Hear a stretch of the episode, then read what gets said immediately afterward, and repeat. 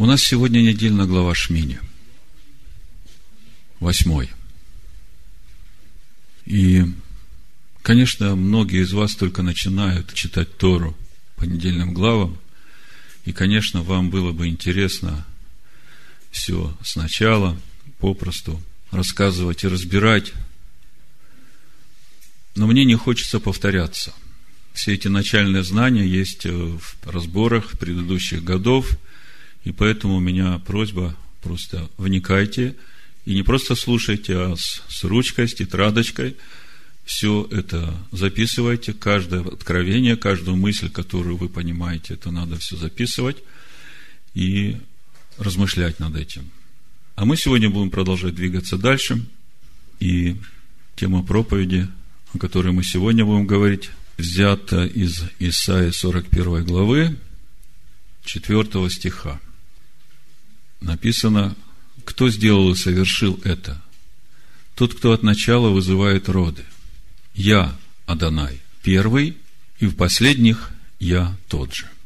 Проповедь так и называется. Я, Адонай, первый, и в последних я тот же. Правильно было бы прочитать весь этот абзац. Я прочитаю с первого стиха, Исайя 41 глава написано, «Умолкните предо мной острова, и народы да обновят свои силы. Пусть они приблизятся и скажут, станем вместе на суд. Кто воздвиг от востока мужа правды? Призвал его следовать за собою.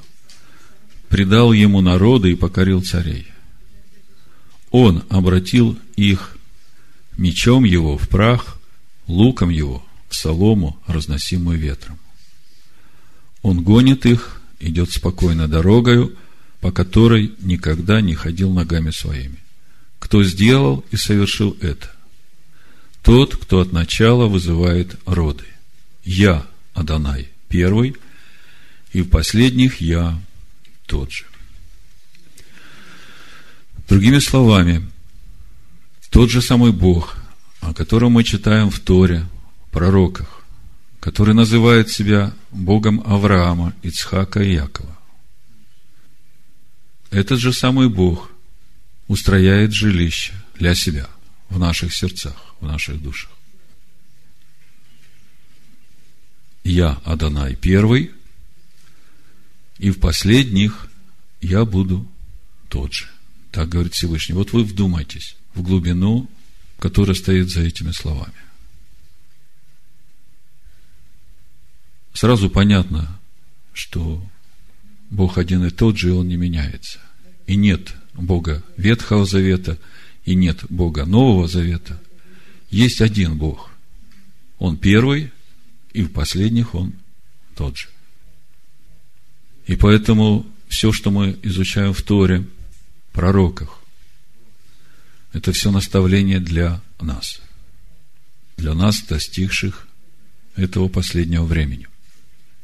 Если мы посмотрим 11 стих первого послания Коринфян, 10 главу, то мы там увидим обращение апостола Павла ко всем нам, чтобы мы действительно очень серьезно относились к познанию Торы, пророков, потому что, познавая пути Бога, которые записаны в Священном Писании, мы и познаем того Бога, который не изменен и который в последних будет точно такой же, как и в первых.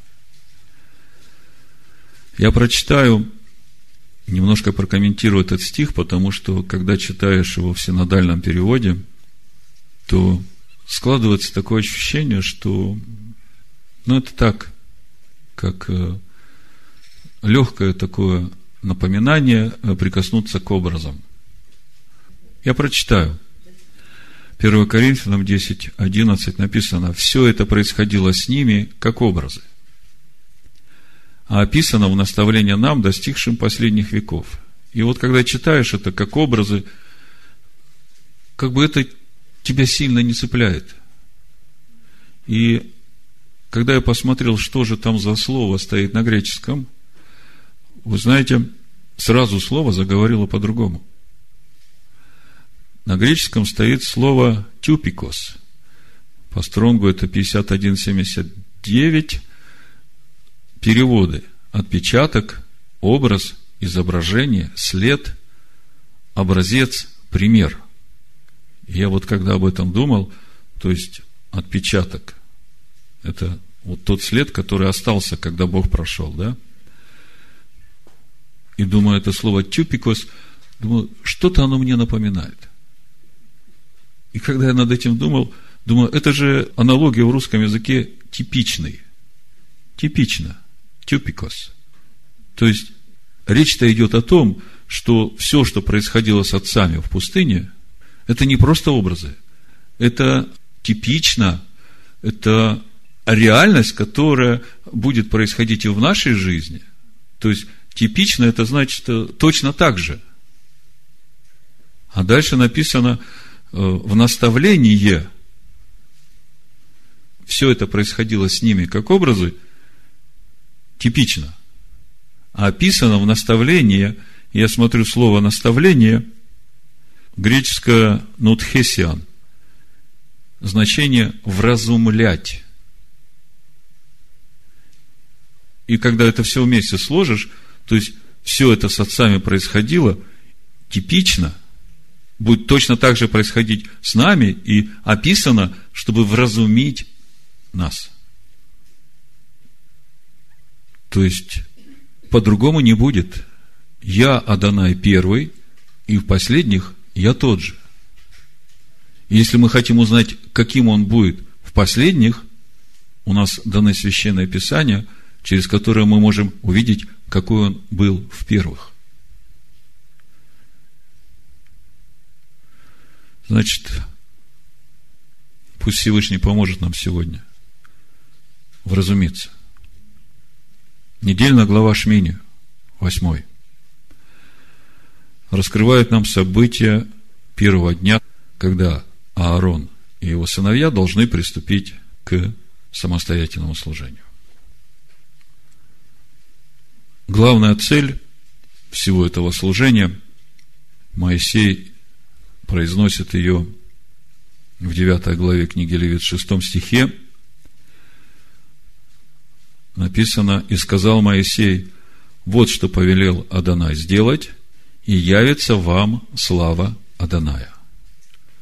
То есть, главная цель всего этого служения – возвращение славы Всевышнего, славы Адоная в стан сынов Израиля.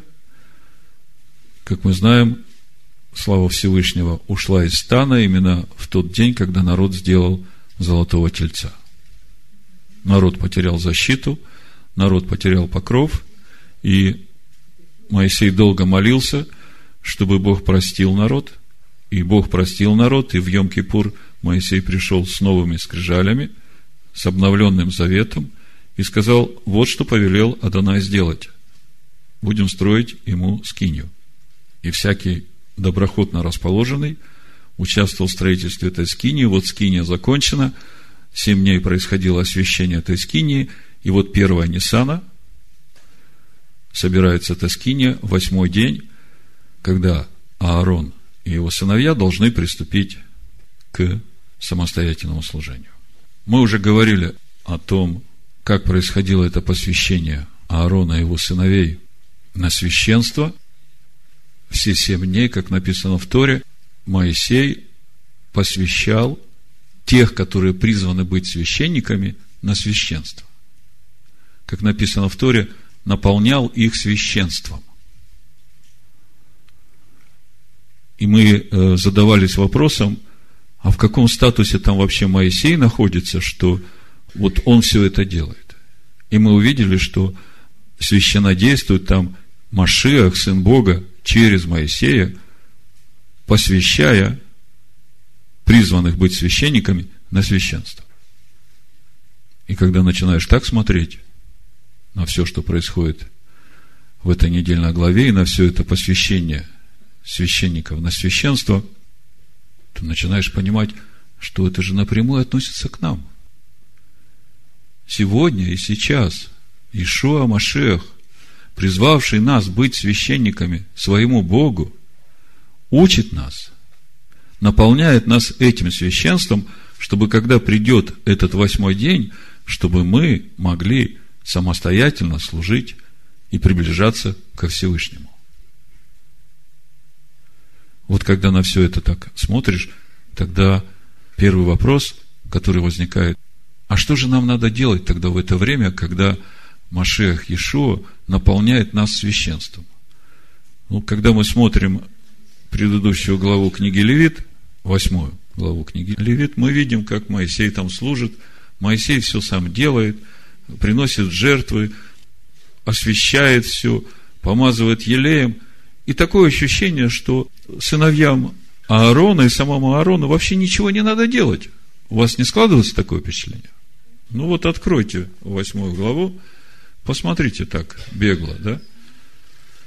Левит, восьмая глава, как раз описывается, как происходило посвящение. Предыдущую недельную главу, когда разбирали, мы об этом немножко говорили. Смотрите. «И сказал Господь Моисею, говоря, возьми Аарона и сынов его с ним, и одежды, и елей помазания, и тельца для жертвы за грех, и двух овнов, и корзину опресноков, и собери все общество ко входу скини собрания, Моисей сделал так, как повелел ему Господь Адонай, и собралось общество ко входу скини собрания, и сказал Моисей к обществу, вот что повелел Адонай сделать. И привел Моисей Аарона и сынов его, и омыл их водою, и возложил на них хитоны, и опоясал их поясом, и надел на него верхнюю ризу, и возложил на него эфот, и опоясал его поясом эфода, и прикрепил к им эфот на нем, и возложил на него наперсник, и на наперсник положил Уриму Тумим, и возложил на голову его кидар, и на кидар с передней стороны его возложил полированную дощечку, диадему, святыни, как повелел Адонай Моисею. И взял Моисей елей, помазания, и помазал скинию и все, что в ней, и осветил это, и покропил им на жертвенник семь раз, и помазал жертвенник, и все принадлежности его, и умывальницу, и подножие ее, чтобы осветить их, и возлил елей помазания на голову Аарона, и помазал его, чтобы осветить его, и так далее. Такое ощущение, что сынам Аарона ничего не надо делать, Моисей все за них делает. Более того, семь дней подряд проводилось это служение. Моисей все время работает, работает, работает. Дальше мы читаем, Моисей начинает приносить жертвы, жертву за грех тельца, за Аарона и сынов его, 14 стих, и привели тельца для жертвы за грех, и Аарон и сыны его возложили руки свои на голову тельца за грех, и заколол его, и взял крови, и перстом своим возложил на роги жертвенника. И потом мы видим, что тук возносится э, на жертвенник, а все остальное сжигается за станом. И все это делает Моисей. И, глядя на все это, складывается такое ощущение, что тем, которые призваны на священство, ничего делать не надо. У меня вопрос. Когда вот все это делал Моисей с сыновьями Аарона и с Аароном, чем должны были заниматься сам Аарон и сыновья во время всего этого священнодействия? Как вы думаете? Кто сказал учиться? Амен учиться. Учиться, потому что, когда закончится семь дней, они должны будут теперь сами все это делать самостоятельно. Поэтому важны каждый нюанс и все детали, что, как делать, для чего это, зачем это, почему это. И когда мы смотрим на то, что происходит в восьмой день, на гибель двух старших сыновей Аарона, Надава и Авиуда – я понимаю, что главная проблема в том, что они плохо учились. Мы сегодня поговорим о тех ошибках, которые они сделали. И мы увидим, что они могли бы не допустить этих ошибок, если бы они хорошо учились. Вы знаете, когда я вот так смотрел э, на эту ситуацию, готовясь к сегодняшнему служению, у меня как бы опять этот образ или типикос, который мы сегодня имеем вокруг нас э, много верующих людей, которые называют себя христианами, и которые говорят, что мне ничего не надо делать. Иисус Христос умер за меня, Иисус Христос за меня исполнил закон, Иисус Христос посадил меня одесную себя, Мне ничего не надо делать. Семь дней закончится, когда раскроется слава Всевышнего, тогда уже, даже если захочешь что-то делать, не сможешь. Время упущено. Это так же, как э, ребенка отправляем в школу, он учится, и потом он выходит уже самостоятельно жить, используя в своей жизни, в работе то, чему он научился. Принцип тот же. Что же произошло в восьмой день? Давайте посмотрим на эти ошибки, которые допустили сыновья Аарона, чтобы увидеть, что действительно тем, которые призваны быть священниками, а мы все призваны быть священниками, потому что в книге Откровения мы читаем, что Он сделал нас царями и священниками Богу и Отцу своему. Он сделал нас здесь уже как бы в прошедшем времени, но я понимаю, это будет, когда придет это время священнодействия, когда наступит этот восьмой день. Мы до конца еще не представляем, чем мы будем заниматься, когда придет новое небо и новая земля.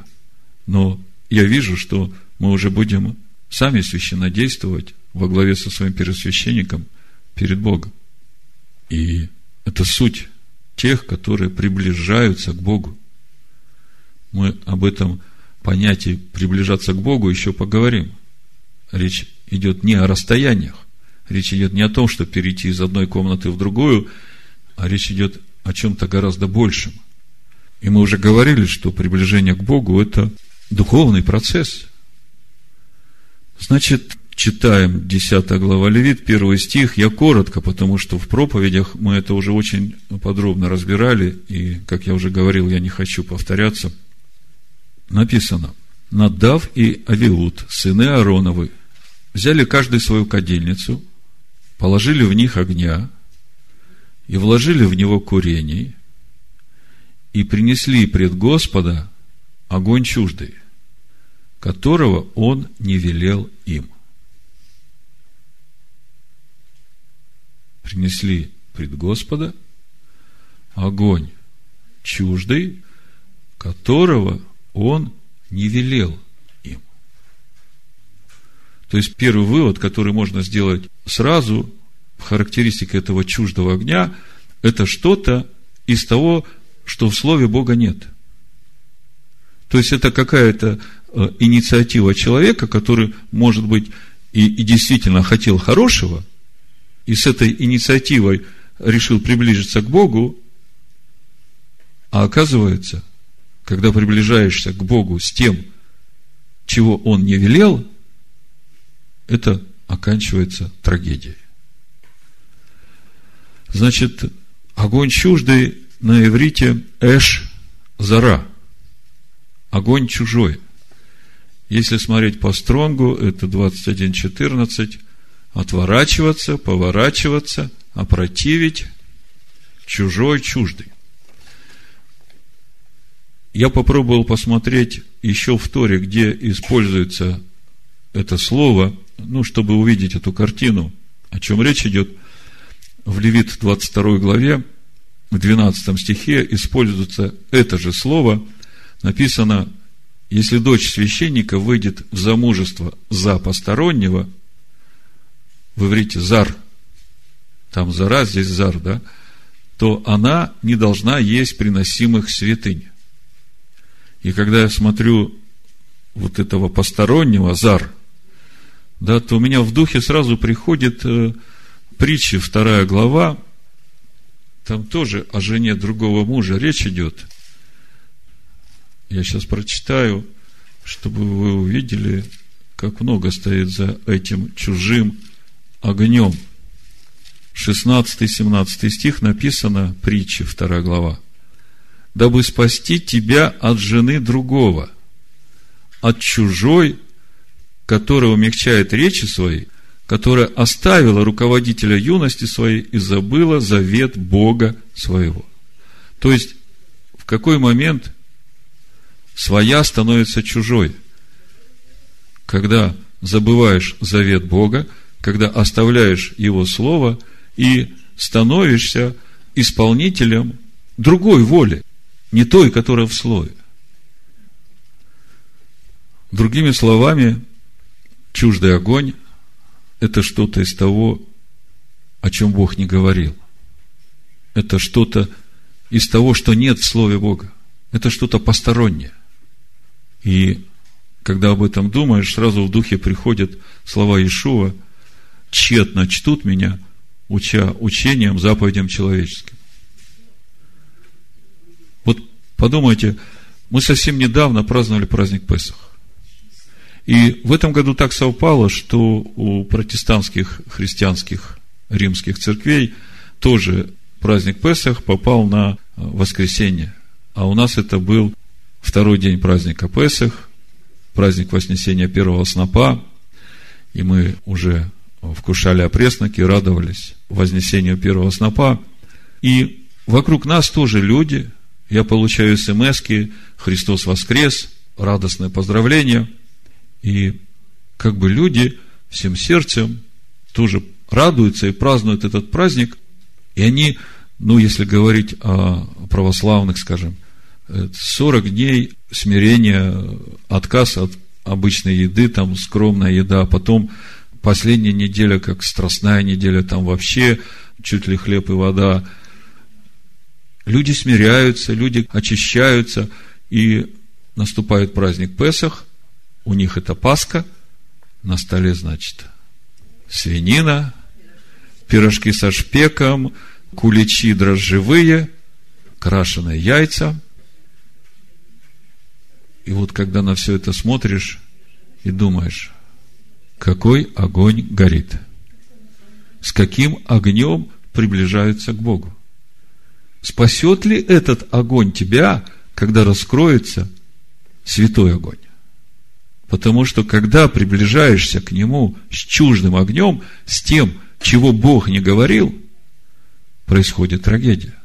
Сейчас она еще не происходит. Мы сейчас покрыты кровью Машеха Иешуа, мы сейчас в нем стоим в присутствии Бога, мы сейчас наполняемся этим священством. Есть время. Есть время наполняться этим священством. И когда начинаешь об этом думать и вникать в суть того, что же значит наполняться священством, это значит научиться хранить этот святой огонь в себе и ни в коем случае не приближаться к Богу с какой-то самодеятельностью – Пусть даже это в добрых э, побуждениях. Вот посмотрите, в служении Богу, когда мы смотрим, мы уже книгу Левит э, несколько недельных глав изучаем, все расписано. Какие жертвы приносить, как приносить, когда приносить. Единственная жертва добровольная, которую человек может приносить, ну, по собственному желанию. Когда хочет, сколько хочет, но когда он уже приходит в храм, там строгий порядок, как это делается. А когда речь идет о служении в Скинии, то там вообще никакой самодеятельности не допускается. Там все строго расписано. Что, когда делать, когда входишь, с чего начинать, куда можно заходить, куда нельзя. И когда человек с искренними побуждениями, с любовью к Богу входит в эту скинию и начинает там самодеятельностью заниматься, то Сейчас еще ничего не происходит. Но если он не научится за это время, как правильно служить в присутствии Всевышнего, то это может кончиться для него печально. Вот смотрите, что произошло. Я хочу с вами немножко посмотреть на эти ошибки. Ну, самая главная ошибка, которую допустили сыновья Аарона, они вошли с этим воскурением к Тарет во святое святых. Я уж не говорю о том, что по двое для служения в святилище вообще запрещено входить. Туда только входит один человек и служит один. Он имеет право входить туда, воскурять катарет именно тогда, когда вечером заходит зажигать светильник. Это исход 30 глава. И утром, когда заходит, чистить этот светильник. И в это время он воскуряет этот фимиам – Э, мы знаем, что фимиам – это молитва святых, то есть в полном трепете. Но не как там два человека с кадильницами напрямую, причем сказано утром и вечером входи, да, а не напрямую идти прямо во святое святых и курить перед Богом. вот в Левит 16 главе, с первого стиха, мы как раз об этом и читаем. «И говорил Адонай Моисею по смерти двух сынов Аароновых, когда они, приступив пред лицо Адоная, умерли. И сказал Адонай Моисею, скажи Аарону, брату твоему, чтобы он не во всякое время входил во святилище за завесу перед крышку, что на ковчеге, дабы ему не умереть, ибо над крышкою я буду являться в облаке. Понимаете, когда Всевышний раскрывается, а ты без э, покрова Ишуа Машеха, то ты напрямую соприкасаешься с этим святым огнем. И когда ты соприкасаешься с этим святым огнем, в тебе сгорает все, что не свято. Поэтому я и говорю, что сыновья Аарона погибли именно потому, что они плохо учились. Они хотели хорошего.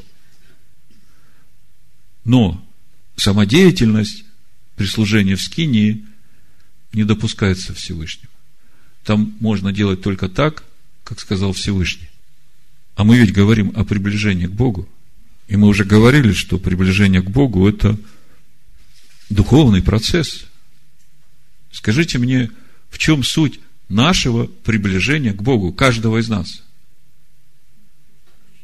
Но Бог есть Дух. Каждый человек тоже Дух. Так каким образом Дух человеческий может приблизиться к Духу Бога?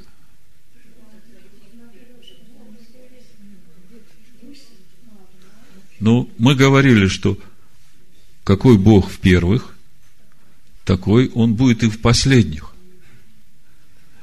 Мы знаем, что Бог неизменен. Мы знаем, что Бог свят. Мы знаем, что Слово Божие раскрывает нам волю Бога, Его желание, Его хотение, Его намерение.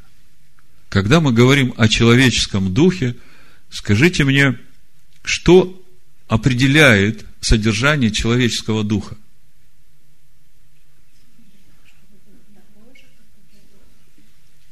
Ну вот, чтобы вам легко было понять, в мире много цветов, и все пахнут по-разному. Скажите мне, что определяет вот этот запах? Почему роза пахнет так, сирень пахнет так? Вот Правильно? Сущность, сущность цветка определяет его запах. Так вот, я вам скажу, запах, в кавычках, человеческого духа определяется содержанием мыслей души человека.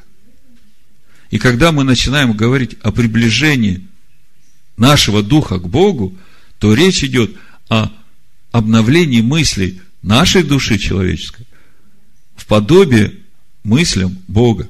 То есть, Моя воля не моя, его воля. Мое желание не мое, его желание. Отче, какое твое желание? Отче, какая твоя воля? Отче. А он говорит, да святится имя мое в твоей душе. И когда я начинаю светить его мысли в своей душе, что значит светить? Это значит свято относиться к святому. Его все, что Он дал, оно святое. Через это происходит наше обучение. Ну, мы можем говорить обычными понятиями очищение нашей души и взращивание Машеха в нашем сердце, да, в нашей душе. Но по сути происходит именно этот процесс. Очищение, процесс обновления мыслей нашей души в подобие Бога. И этот процесс происходит через наше познание Слова Бога, которое выражает Его волю, Его желание, Его намерение. Несложно ведь, правда? И все это происходит в течение этих семи дней, когда Машех Иешуа наполняет нас священством. Другими словами, наше приближение к Богу – это духовный процесс – И в Писаниях мы видим символически он достигается через жертву за грех и жертву всесожжения. Жертва за грех у нас совершенна. Она принесена один раз, и эта жертва работает в нашей жизни всякий раз, когда мы, познавая Слово Божие и углубляясь, приближаясь к Богу, мы видим, где мы поступали неугодно Его воле. И раскаиваясь в этом, мы научаемся поступать так, как Он хочет, принимая Его волю в свое сердце, в свою душу. И в этом суть этой жертвы всесожжения. То есть, в этой жертве всесожжения это наше посвящение души на служение Ему. И когда мы приносим эту жертву всесожжения, то мы прикладываем все усилия к тому, чтобы через согласие с Его волей, я говорю о духовной жертве всесожжения, я не говорю о тельцах, о валах, которых приносили в скине по образу, я говорю о нас, потому что, когда мы говорим о домашних животных, которые приносятся во всесожжение, мы говорим о нашей душе человеческой, нефеш, которая принадлежит нам, как земному человеку. Поэтому, когда мы приносим свою жертву всесожжения – душу нашу в посвящение Всевышнему, то мы прикладываем все усилия, чтобы мысли нашей души уподобились мыслям Всевышнего. И это вот именно то, чем мы должны заниматься все время посвящения нашего на священство. Другими словами, я приношу себя в жертву, свою душу в жертву Всевышнему не для того, чтобы управлять Его волей, знаете, как у язычников, я жертву принес, а ты мне теперь сделай то, что я хочу. Это языческое мышление, это языческое отношение к своим богам. А я приношу себя в жертву Богу именно для того, чтобы уподобиться Его мыслям, Его желаниям, Его воле. В этом суть нашей жертвы всесожжения. А если мы приближаемся к Богу не с Его волей, то тогда это заканчивается печально. Ну, сейчас это еще не заканчивается печально, потому что Машех Иешуа наполняет нас священством, Он ходатайствует за нас перед Отцом, Он служит в скине истины, а мы в Нем. Что же самое важное для нас сейчас в это время? Скажите мне.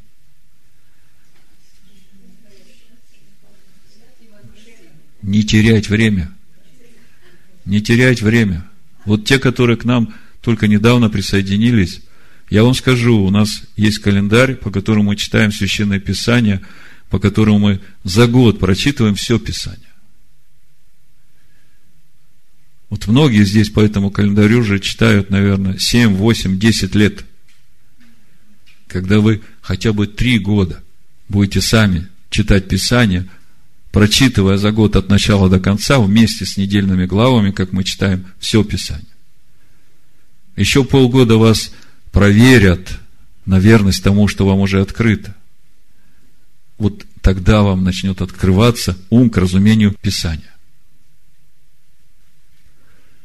В Римлянах 12 главе апостол Павел как раз об этом нам и говорит, чтобы мы не теряли время как написано, «И так умоляю вас, братья, милосердием Божьим, представьте тела ваши в жертву живую, святую, благоугодную Богу для разумного служения вашего. И не сообразуйтесь с веком сим, но преобразуйтесь обновлением ума вашего, чтобы вам познавать, что есть воля Божия, благая, угодная и совершенная. Вот здесь вот все понимание того, о чем я вам полчаса рассказал. Представьте свое тело, свою душу на служение Богу. Обновляйте свои мысли. Принимайте то, как Бог думает. Несколько слов хочу сказать о природе святого огня. Но, может быть, прежде, чтобы это имело силу, для каждого из нас. Хочу показать вам эту связь. На первый взгляд, когда читаешь, недоумеваешь. Такие события происходят в начале главы, раскрывается присутствие Бога, слава Божия сходит. Погибают два сына Аарона. И вдруг сразу следующая глава о чистой и нечистой пище, о святом и несвятом. И начинаешь думать, какая тут связь со всем этим? Причем здесь чистые и нечистые животные, когда тут такие значительные события происходят? Как бы не вижу логики, да? А вы знаете, самая прямая связь. Самая прямая связь. Я сейчас попытаюсь сформулировать вам необходимость для человека в этом употреблении чистой пищи. Мудрецы Торы говорят, что законы кашрута, законы о чистых и нечистых животных – это заповеди, которые относятся к разряду хуким. То есть, заповеди, которые вообще объяснять не нужно. Они необъяснимы, просто Бог так сказал.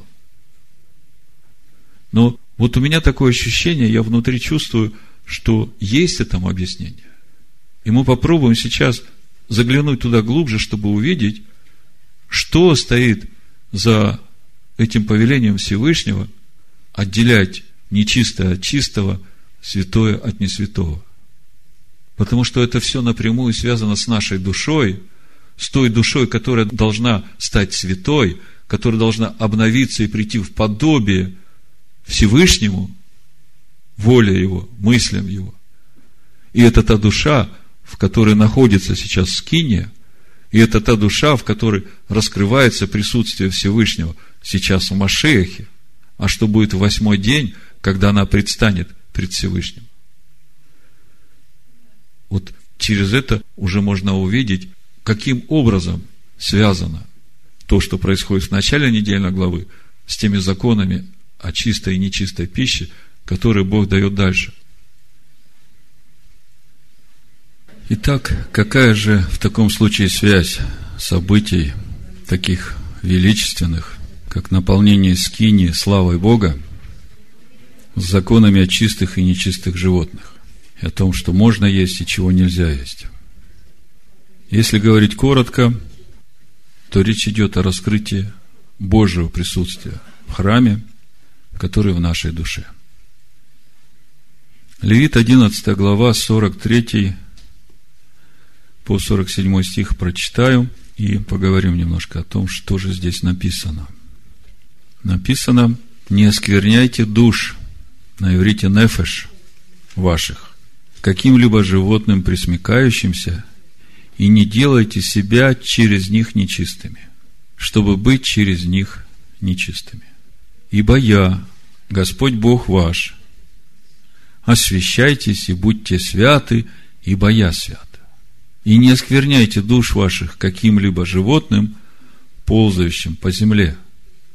Ибо я, Господь Адонай, выведший вас из земли египетской, чтобы быть вашим Богом, и так будьте святы, потому что я свят.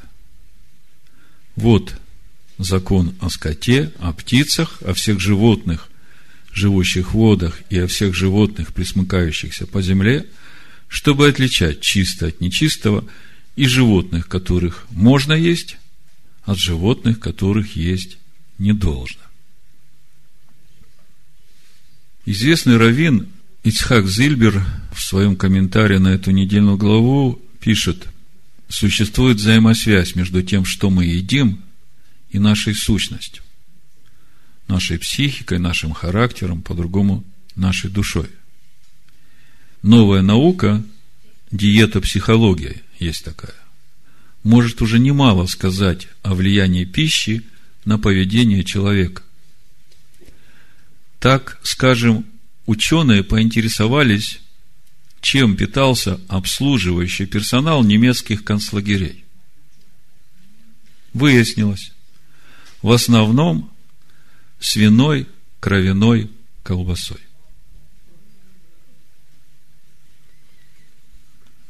Комментатор Торы Рамбан пишет, что некошерная пища наносит вред душе, духовному складу человека и ожесточает его сердце.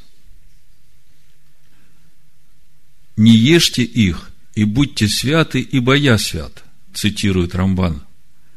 Эти слова указывают на связь между соблюдением кашрута и формированием душевных качеств человека, потому что приведенный стих призывает подражать Всевышнему «Будьте святы, ибо я свят».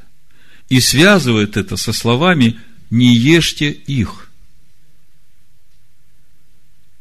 Я попробую перевести это на терминологию Нового Завета. Мы храм святого Бога. Храм этот находится в нашей душе. В нашей человеческой душе, которая нефеш. Человеческая душа – это удивительная конструкция, которая объединяет в себе земное и небесное.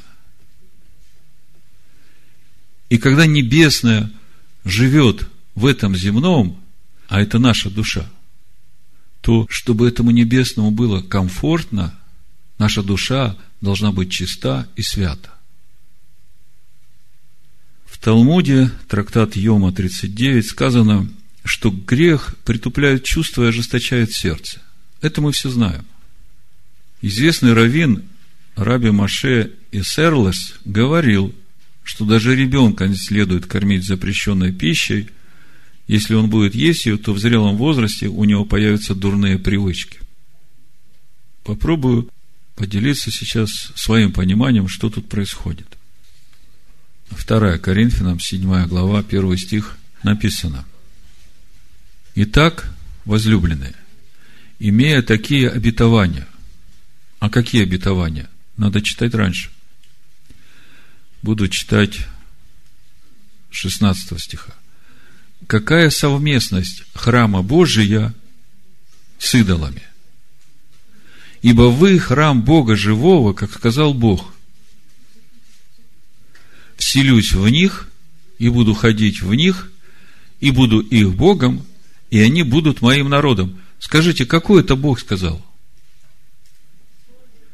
Это тот же, который в первых, такой же и в последних. И мы сегодня смотрим – что произошло с Наддавом и Авиудом. Этот же Бог там раскрылся в этой скине. Слава Божия сошла, Бог сошел. Потому что там, где раскрывается имя Всевышнего и его сущность, мы видим его славу. И потому, 17 стих, выйдите из среды их и отделитесь, говорит Адонай, и не прикасайтесь к нечистому, и я приму вас и буду вам отцом, и вы будете моими сынами и дочерями, говорит Господь Вседержитель. И первый стих седьмой главы. Итак, возлюбленные, имея такие обетования, какие обетования? Вселюсь в них, буду входить в них, буду их Богом, они будут моим народом. Имея такие обетования, очистим себя от всякой скверной плоти и духа, совершая святыню в страхе Божьем. Каким же образом нам очистить себя от всякой скверной плоти и духа? Ну, с плотью понятно. Вот следующая недельная глава мы будем смотреть, как очищаться, когда есть истечение. Здесь понятно. Но, по сути, все это тоже имеет духовные корни. Поэтому самое важное, с чего начинается очищение, это очищение от скверны духа. Мы только что говорили о сути человеческой души, о том, что определяет содержание человеческого духа. Откуда идет вот эта скверна в человеческом духе? От мыслей, которые в душе – Какие мысли в душе человека, такой он и есть. Именно мысли души человека определяют содержание его духа. Так же, как цветок, я говорил, пахнет каждый по-своему, потому что сущность определяет. Давайте откроем 77-й Псалом, 8 стих прочитаем. мы сразу увидим, откуда идет скверна духа. В синодальном переводе, 77-й псалом, написано 8 стих. «И не быть подобными отцам их, роду упорному и мятежному, неустроенному сердцем и неверному Богу духом своим». Вот она откуда скверна духа. От неверности Богу от неустроенности сердца. Есть другой пример. Римлянам 1 глава 9 стих давайте прочитаем. Мы сейчас с вами говорим об очень серьезных вещах. Вы через это начнете ощущать себя как духовную сущность. Вы через это начнете видеть сегодня, какие же процессы на самом деле происходят внутри вас. Где ваша душа, где ваш дух, где Дух Божий, как это все взаимосвязано и что в конце концов происходит. Римлянам, первая глава, прочитаю девятый стих. Апостол Павел говорит, «Свидетель мне Бог, которому служу духом моим». Слышите? Можно быть неверным Богу духом своим. А можно служить Богу Духом Своим. Скажите, что же нужно для того, чтобы Богу служить Духом Своим? Нужно очистить душу свою от этой скверны, от этих неправильных мыслей, от всего, что противится воле Божией, от всякого чуждого огня. Вот вы никогда не задумывались Просто чтобы вы увидели реально суть этой скверны. Меня об этом заставила задуматься недавно одна ситуация. Живу в многоэтажке. Что происходит у соседей, слышу. Значит, одна мамочка ругает своего ребенка. И вы знаете, это было что-то страшное. Я не знаю, что мог сделать там ребенок, чтобы так его ругать. У моей супруги с сердцем плохо стало столько в этом было злобы, столько ненависти, а ребенок там пять лет, наверное, не больше. Так вот, давайте посмотрим, что же происходит с человеком, когда скверно в его духе.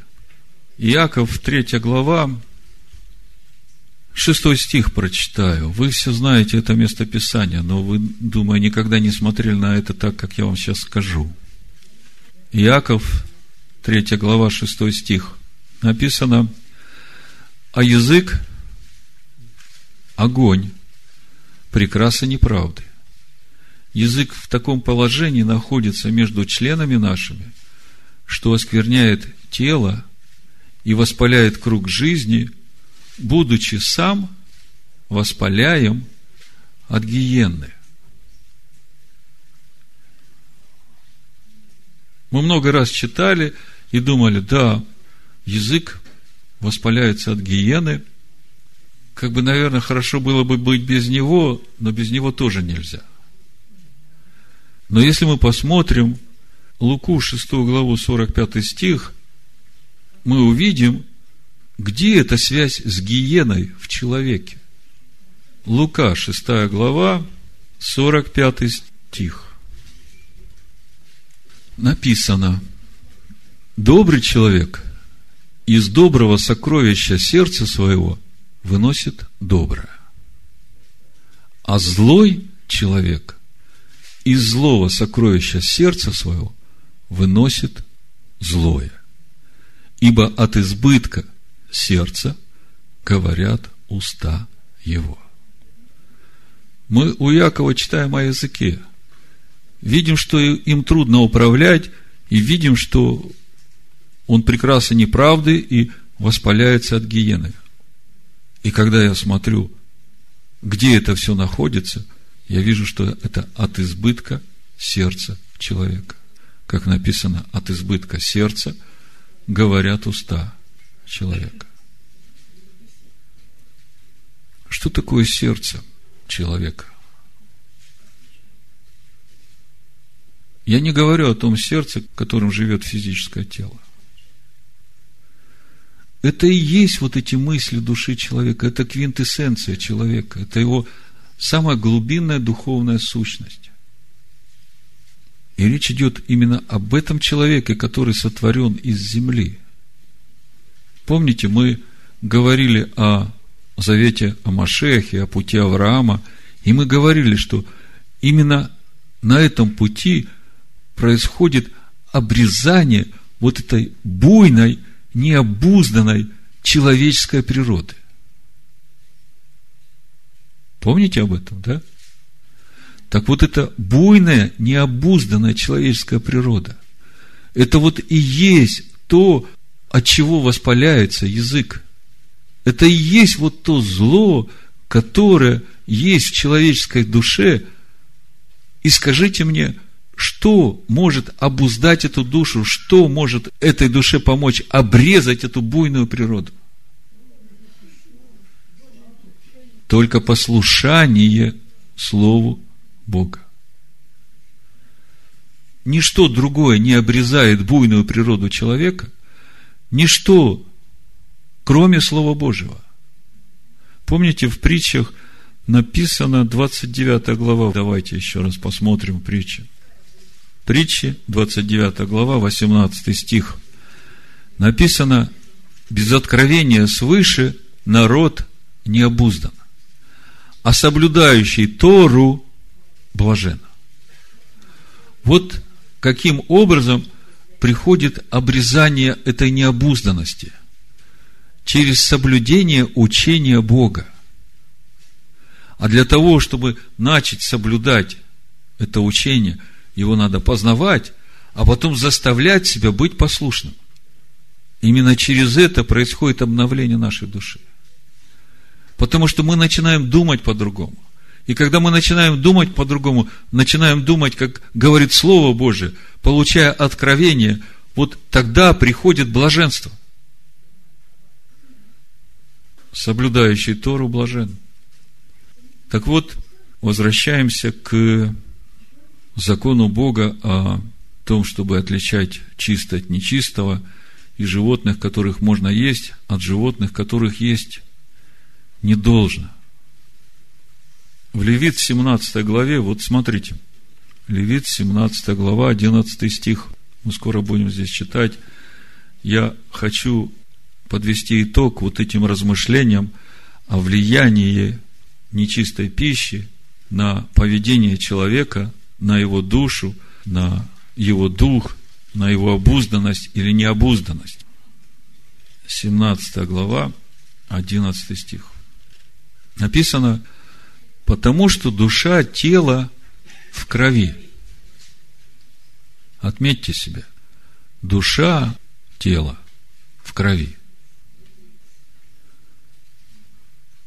И я назначил ее вам, кровь, для жертвенника, чтобы очищать души ваши, ибо кровь сия, у нас написано, душу очищает, мудрецы Торы говорят, что жизненной силой искупает. Понимаете, в крови человека, ну, пища, которую мы едим, она попадает в кровь человека. А душа, тело в крови со своими мыслями и с храмом Бога, который в этой душе. И, в принципе, весь наш путь познания Бога именно связан с тем, чтобы вот эта наша душа, которая в этой крови, чтобы она научилась любить Бога, всем сердцем, всей душой, всем разумом, всей крепостью своей. Вот это все относится к этой нефеш, к этой душе, которая в этой крови. И, по сути, вот эта жизненная сила, которая в крови, она может служить человеку в том, чтобы познавать волю Бога, то есть смирять себя на то, чтобы посвящать себя служению воли Всевышнего. Ей легко смирять себя, когда в этой жизненной силе нет ничего нечистого. Когда в эту жизненную силу, которая в крови попадает нечистота, попадает эта необузданность. И тогда человеку трудно контролировать свои эмоции, свои чувства. И мы видим, что как только эти эмоции начинают в нас играть, язык воспаляется, и уже ничто его удержать не может, потому что от избытка сердца начали говорить уста. Понимаете, а когда душа окружена или душе служит вот эта жизненная сила, которая в крови, которая чистая, тогда совсем другое дело. Тогда она сама хочет двигаться в том, чтобы, как мы читаем в Ефесянах в 4 главе, никакое гнилое слово да не исходит из уст ваших, это 29 стих, а только доброе, для назидания в вере, чтобы оно доставляло благодать слушающим. И не оскорбляйте Святого Духа Божия, которым вы запечатлены в день искупления. Всякое раздражение и ярость, и гнев, и крик, и злоречие со всякой злобою да будут удалены от вас. Вот это та необузданность. Вот это та необузданность, которая от нечистоты в нашей душе и которая получает силу от этой жизненной силы крови, в которой нечистая.